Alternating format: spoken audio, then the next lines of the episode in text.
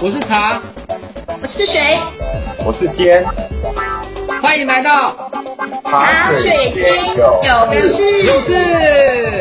哎，你怎么乱讲？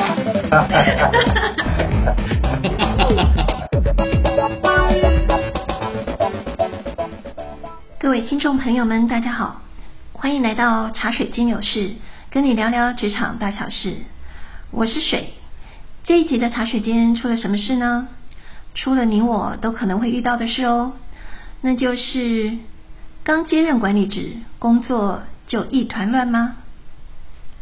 大部分的管理者啊，之所以晋升呢，都是因为在担任执行者的时候，能够产出令组织满意的成果，日积月累之下呢，已经能够熟练的执行任务，并且呢。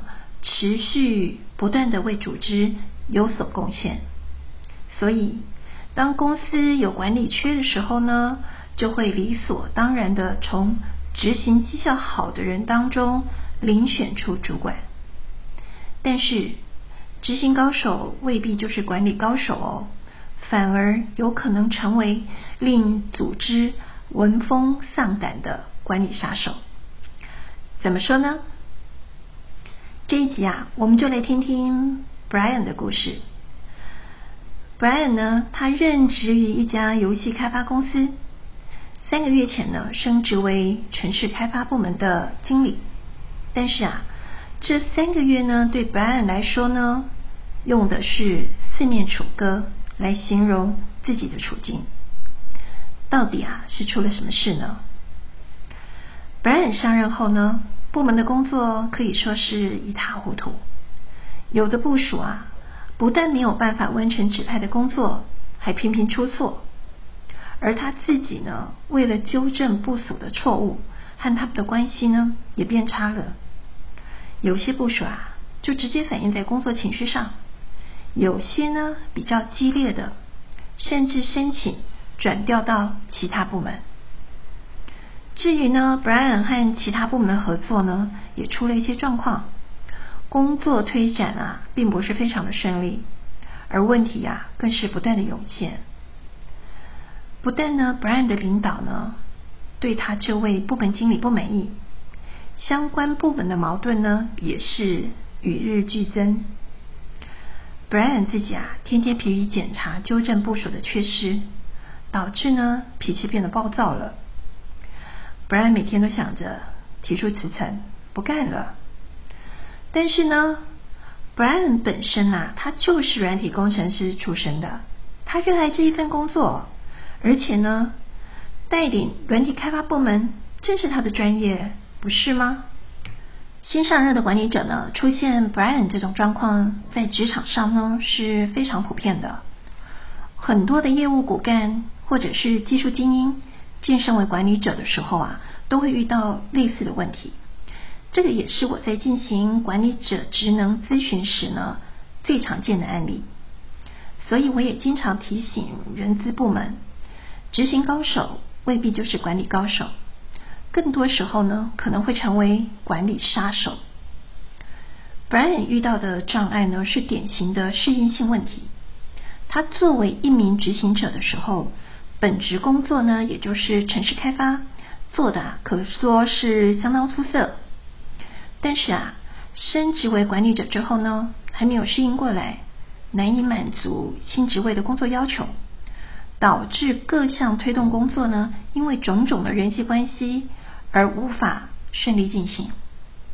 其实呢，这部分是可以改善的。Brian 在晋升前呢，先做好职能和意识上的准备。准备什么呢？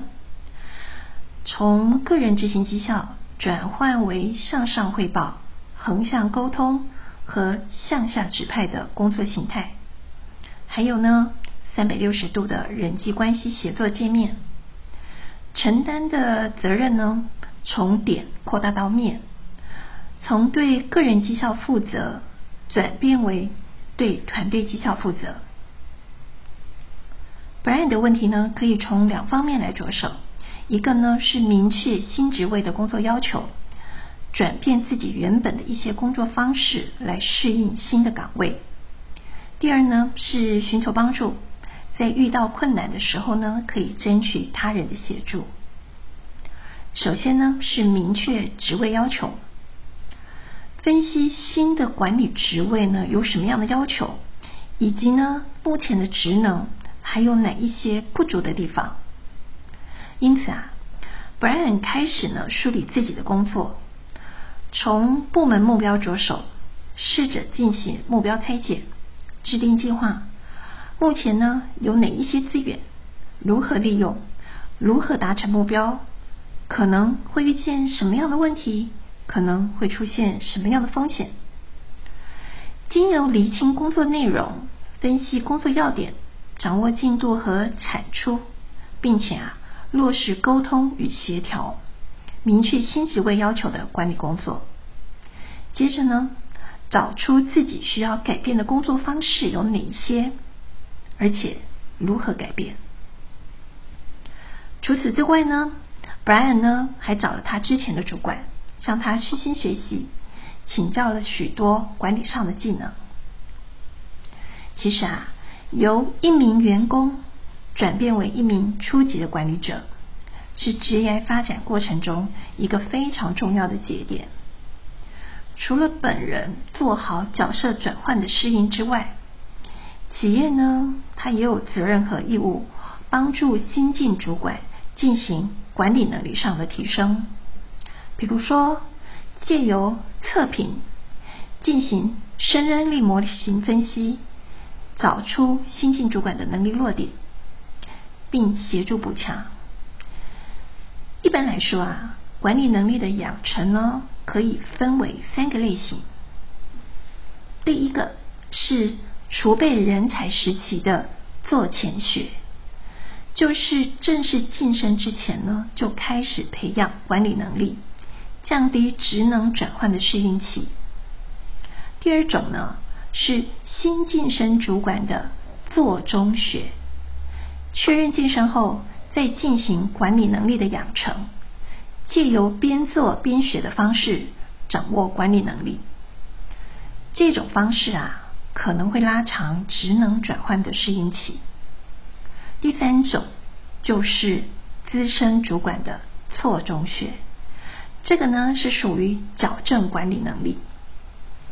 这个类型的管理者啊，已经养成固定的思维还有习惯，需要组织的大力扭转才能够改善。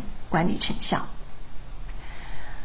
从以上三个类型来看，管理能力呢越早开发，越能够降低职能转换的适应期，也能够大幅降低组织上因为管理缺失付出的经营代价。而对个人来说啊，可以避免转换障碍影响人际关系，或是带来生活上的焦虑。我们经常说啊。人生如戏，的确是这样子的。不管是在职场或者是生活中呢，都可能会面对多次的角色转换，而这一些角色呢，都有相应的行为模式，需要当事者不断的调整。像这一集案例中的主角 Brian，他从技术的骨干晋升为管理者，经常呢会遇到非常多的挑战。如果呢？你也即将在新的一年晋升为主管，或者是希望成为主管的候选人，提供三个建议给您。第一，在升职前啊，做好意识转换的准备。过去呢，自己是公司的骨干精英，能够积极高效的完成个人任务就可以了。但是啊，当你晋升为管理者，面对的是带领团队完成各项任务，这个时候承担的责任以及任务相较起来。只能说是又多又复杂。第二，想一想自身的管理知识和能力是否充足。从安妮主角本案来看啊，过去担任软体工程师需要厚实的技术能力完成个人任务，但是呢，升任为管理者之后，更多的是需要与团队建立互相信任、互相依靠的人际网络关系。这个思维和能力的转变呢，其实有一定的难度。除了向他人请教之外呢，还可以阅读一些管理类相关的书籍。最后呢，健身前的胜任力开发，透过其安排的管理能力培训和在职辅导，掌握一些团队沟通啦、任务协作啦、问题解决啦、培育部署这些工作方法和管理技能，降低健身后的试用期，让职场晋升这个重要的节点呢，也能够稳扎稳打的安然度过。最近又到了审核绩效的时刻了。如果听众朋友已经是管理者，可以思考一下，来年呢有哪一些管理技能呢需要提升？如果你即将晋升为管理者，一定要做好角色转换的准备，提前掌握管理方法，还有各项技能。好啦，这一集呢到这边告一个段落，我们下次见，拜拜。茶水间还有很多事哦，记得回来关心你我的大小事。